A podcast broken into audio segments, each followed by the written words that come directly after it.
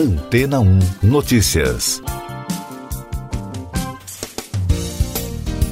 Bom dia! A festa do Oscar, a principal premiação do cinema em Hollywood, será realizada no próximo domingo com muitas novidades. É a primeira vez em 93 edições que duas mulheres são indicadas ao prêmio de melhor direção e, consequentemente, de melhor filme. Emeraldo Fennell com Bela Vingança e Chloe Zhao com Nomadland. Mank foi o filme mais indicado em um total de 10 categorias. Na edição deste ano, seis filmes receberam seis indicações cada.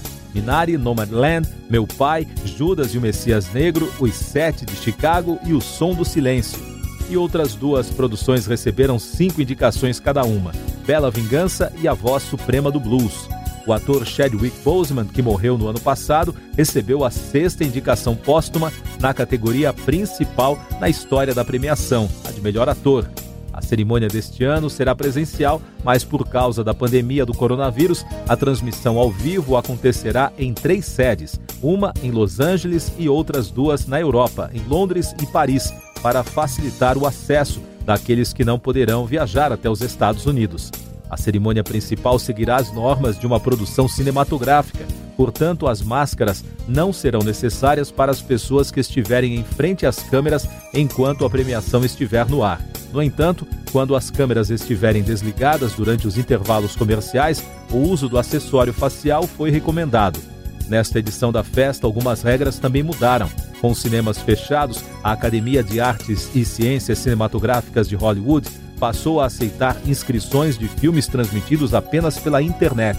Antes, os concorrentes precisavam ser exibidos por um determinado período de tempo em cinemas de Los Angeles. O número dos convidados que estarão na plateia e de jornalistas que farão a cobertura também será reduzido. Dentro da Union Station poderão entrar apenas 170 pessoas e os membros serão divididos em grupos que farão um rodízio dentro e fora da cerimônia. Todo o roteiro, com os horários de cada grupo, será entregue no momento da chegada do público ao prédio.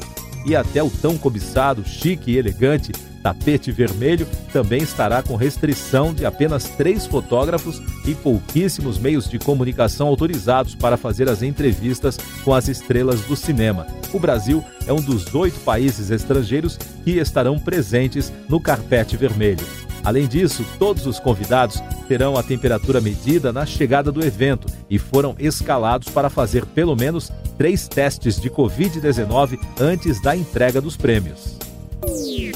E daqui a pouco você vai ouvir no podcast Antena 1 Notícias. Bolsonaro sanciona orçamento 2021 com vetos de 20 milhões de reais. Na cúpula do clima, o presidente promete acelerar combate à emissão de gases e ao desmatamento. STF confirma suspeição de Moro. O presidente Jair Bolsonaro sancionou o orçamento de 2021 com o veto de cerca de 20 milhões de reais de despesas, incluindo as emendas parlamentares. O texto original tinha problemas porque subestimava despesas obrigatórias em previdência, saúde e educação e inflava os gastos em emendas parlamentares voltadas para investimentos dos congressistas em obras e outras ações nos estados. O presidente Jair Bolsonaro se comprometeu a alcançar até 2050 a neutralidade zero de emissões de gases de efeito estufa no país em discurso na cúpula de líderes sobre o clima. A medida antecipa em 10 anos a meta anterior prevista no Acordo de Paris. O presidente também apontou as iniciativas realizadas pelo Brasil para a preservação do meio ambiente. Logo depois do discurso do presidente, o ministro do Meio Ambiente, Ricardo Salles, disse que o governo vai dobrar o orçamento deste ano para ações de combate ao desmatamento ilegal na Amazônia. De acordo com Salles, o governo fará doações de comando e controle contra o desmatamento ilegal a partir de 1 de maio. A maioria dos ministros do Supremo Tribunal Federal decidiu que os quatro processos da Operação Lava Jato contra o ex-presidente Lula devem ser encaminhados para a Justiça Federal do Distrito Federal e, além disso, confirmaram a competência da segunda turma da Corte, que considerou o ex-juiz Sérgio Moro suspeito para julgar o ex-presidente no caso do triplex do Guarujá. Essas e outras notícias você ouve aqui na Antena 1. Oferecimento Água Rocha Branca. Eu sou João Carlos Santana e você está ouvindo o podcast Antena 1 Notícias. O Procurador-Geral da República, Augusto Aras, informou ao STF que não vai investigar o presidente Jair Bolsonaro no caso de o governo ter usado a Lei de Segurança Nacional contra autores de críticas. A pandemia no Brasil. O país registrou 2.070 mortes por Covid-19 na quinta-feira e totalizou mais de 383 mil óbitos. Com isso, a média móvel de mortes no país nos últimos sete dias chegou a 2.543. O número de diagnósticos foi de 50.023. Com esse resultado, o país contabiliza agora mais de 14 milhões e 100 mil brasileiros que já tiveram ou têm o novo coronavírus. E o balanço da vacinação contra a doença aponta que até quinta-feira, 27 milhões 945.152 pessoas já receberam a primeira dose da vacina contra a Covid. O número representa 13,20% da população. A segunda dose já foi aplicada em 11 milhões 338.366 pessoas, ou seja, 5,35% da população em todos os estados e no Distrito Federal. O governador de São Paulo, João Dória, disse na quinta-feira que a pandemia está sob relativo controle e novas flexibilizações das restrições para conter o coronavírus voltarão a levar em conta os indicadores da doença em cada região do estado. O Distrito Federal começa no sábado a vacinar pessoas na faixa de 62 a 63 anos de idade contra a Covid-19. Segundo o governo estadual, cerca de 45 mil pessoas estão nesta faixa etária e as novidades sobre os imunizantes. Um estudo da Fiocruz concluiu que a vacina Oxford AstraZeneca contra a Covid, produzida no Brasil pela Fundação, estimula a resposta imune frente à variante do coronavírus detectada pela primeira vez em Manaus. Já as vacinas contra a Covid-19, desenvolvidas pela parceria Pfizer-BioNTech e pela Moderna, não geram riscos para gestantes a conclusão é de um estudo preliminar realizado por pesquisadores dos Estados Unidos em 35 mil mulheres com idades entre 16 e 54 anos. O grupo foi vacinado durante a gestação e pouco antes de engravidar. Destaques internacionais. O representante das Nações Unidas para os Refugiados, Filippo Grande, que faz uma visita à República Democrática do Congo, disse na quinta-feira que está preocupado com a situação no Chad. Na quarta, o general Mahmat Idris Deby assumiu o governo com plenos poderes após a morte do pai, que liderou o país por 20 anos. A Rússia encerra hoje as manobras militares na fronteira com a Ucrânia. A movimentação provocou tensão com a comunidade internacional.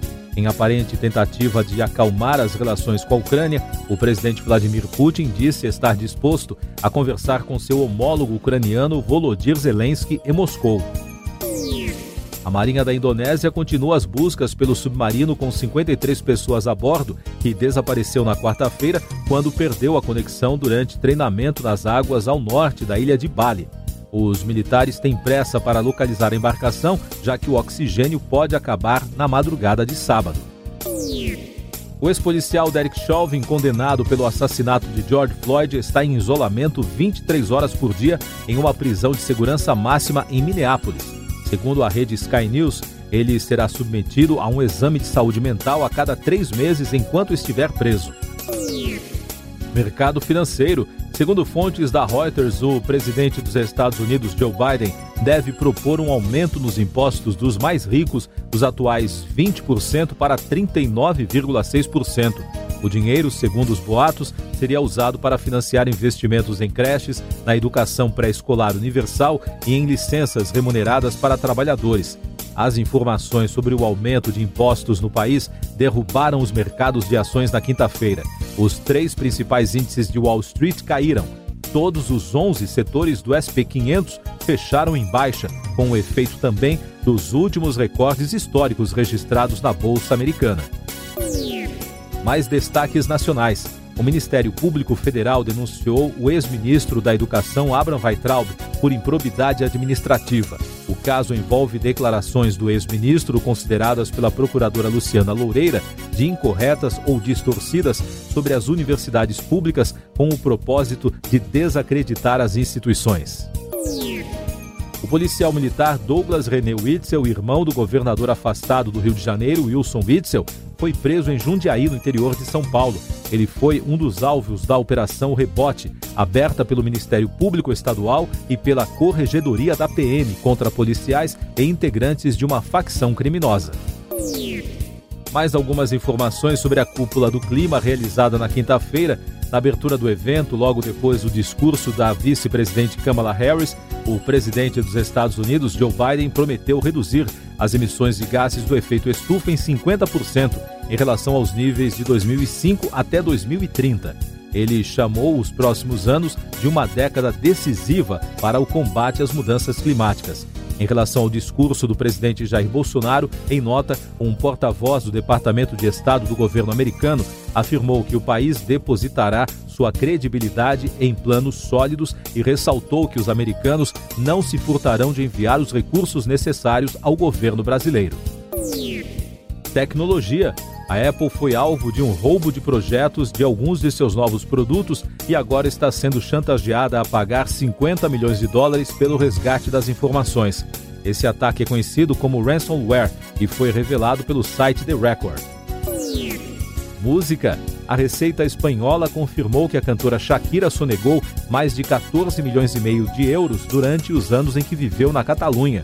A agência tributária do país enviou um novo relatório à Justiça no qual ratifica que a artista fingiu que não residia no país entre 2012 e 2014. Último destaque do podcast Antena Notícias desta sexta-feira, 23 de abril. O rapper Gregory Jacobs, também conhecido como Chuck G, foi encontrado morto aos 57 anos em um quarto de hotel em Tampa, na Flórida, nos Estados Unidos. A notícia foi confirmada pelos familiares. Ao longo da carreira, Chuck D se tornou um dos principais nomes do hip hop e ajudou a lançar outro rapper importante no cenário musical, Tupac Shakur. Siga nossos podcasts em antena1.com.br. Este foi o resumo das notícias que foram ao ar hoje na Antena 1.